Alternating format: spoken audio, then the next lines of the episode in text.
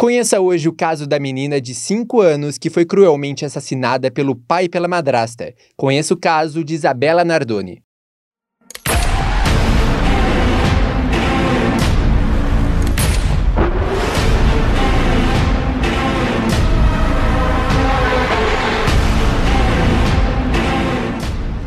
Isabela de Oliveira Nardoni nasceu em 18 de abril de 2002, fruto de um rápido relacionamento entre Alexandre Alves Nardoni e Ana Carolina Oliveira, que chegou ao fim em março de 2003.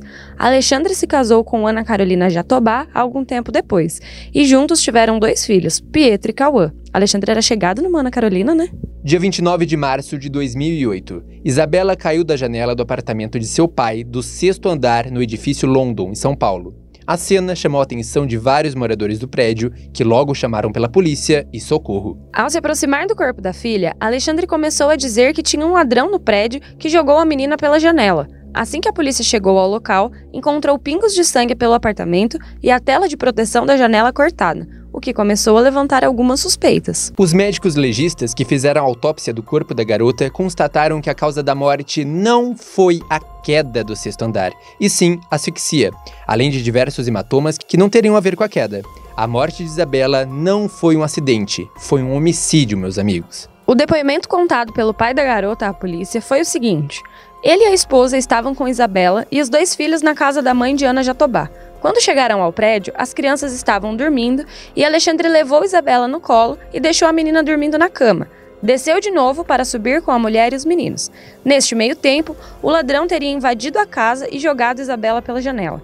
Eles disseram que assim que viram que a menina tinha caído, desceram correndo com as crianças e então começaram os furos na história. Nenhum dos moradores do prédio viu o casal junto ao corpo na hora da queda. Nenhum dos dois ligou para a polícia e continuaram afirmando que quem cometeu o crime foi um terceiro, podendo ser até alguém que trabalhava no condomínio. Disseram também que a porta foi arrombada, mas não foi achado nenhum sinal de arrombamento. Vizinhos também não viram nenhuma movimentação estranha que confirmasse a história do casal, e foi quando os dois começaram a mudar os depoimentos, levando a polícia, quatro dias após o começo das investigações, a ter Alexandre e Ana Jatobá como os principais suspeitos, pedindo a prisão temporária.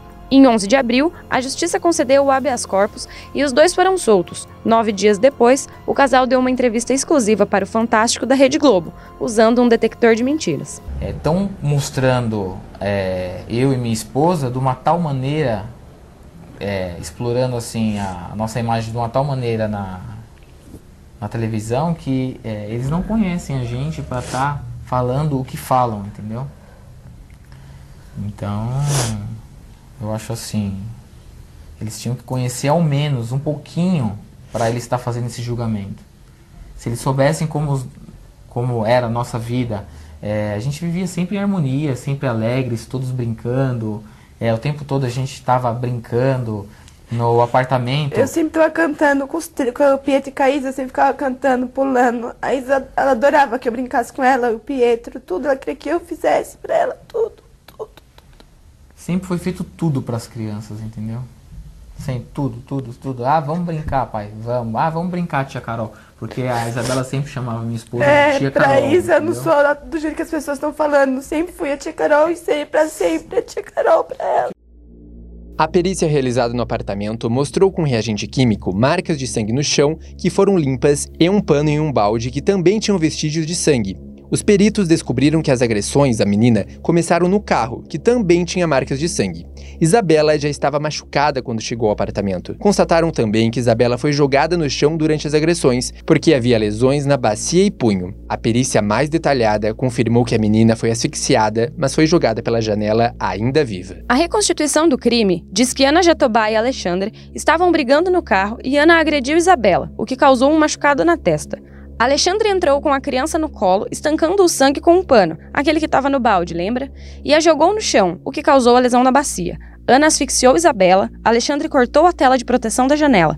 Tinham marcas da tela na camiseta dele.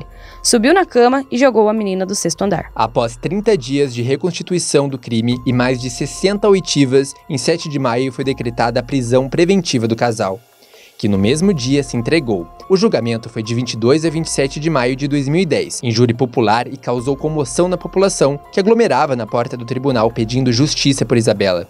e também a mídia que não poupou esforços para fazer a cobertura de todo o caso. Após cinco dias de julgamento, o juiz deu a sentença. Alexandre Nardoni e Ana Carolina Jatobá foram condenados por homicídio triplamente qualificado e fraude processual. Alexandre teve apenas de 31 anos, 1 mês e 10 dias, e Ana Carolina, 26 anos e 8 meses pouco, né? Levando em consideração o absurdo que é um pai participar do assassinato da própria filha, 31 anos não é praticamente nada. Então vamos para a repercussão do caso, Isa. Ligava a TV, ligava a rádio, sei lá, entrava no Orkut, era só isso que dava, né?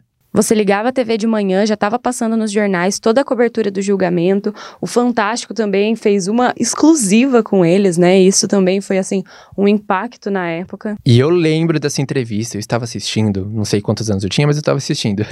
eu lembro certinho deles com camisetas, roupas claras, né, para mostrar inocência e totalmente treinados, e choros e mais choros e mais choros quase o Oscar, né?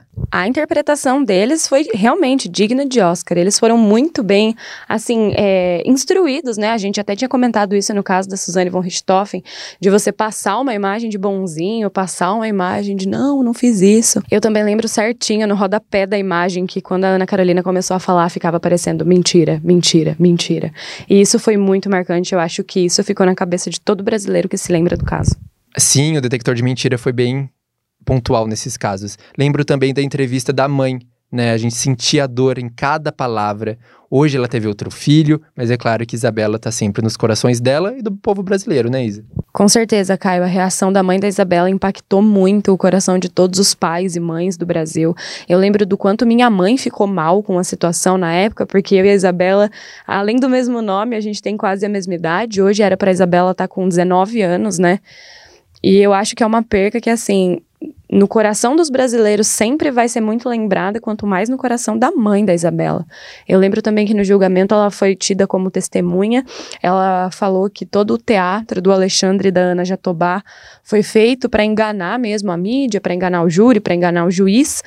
Como se eles fossem a família perfeita, como se eles não brigassem, o que os próprios vizinhos e familiares confirmavam totalmente o contrário. E até hoje o caso é relembrado tanto da crueldade quanto da dissimulação dos pais. E infelizmente temos casos parecidos. Em breve aqui no Coágulo a gente vai falar, né, Isa? Sim, Caio. E por mais que seja muito triste a gente ter que falar disso, tá sendo o nosso papel aqui, né? Agora, em 2021, a gente está tendo o caso, tá rolando ainda, do menino Henry, que foi morto pela mãe e pelo padrasto. E em breve, fiquem atentos que a gente vai trazer toda a história completa de um caso que, mais uma vez, chocou todo mundo. Isso aí, esse foi o caso de Isabela Nardoni, que hoje realmente teria 19 anos. Menina que foi assassinada pelo pai e pela madrasta, gerando uma das piores histórias de homicídio do país. Eu sou Caio Augusto. E eu sou Isabela Jardim. Somos alunos de Publicidade e Propaganda da Faculdade do Vale de Avaré e este foi mais um Coágulo. Até o próximo crime.